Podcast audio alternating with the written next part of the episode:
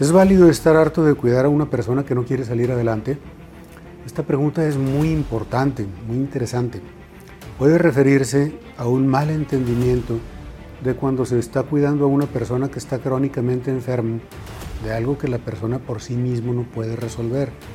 Es muy común que a las personas deprimidas se les diga, échale ganas, es que tú no quieres salir adelante, cuando que lo que requieren es tratamiento, no palabras de ánimo sería muy entendible que una persona que quiera sacar adelante a un familiar solo con palabras de ánimo terminara por hartarse.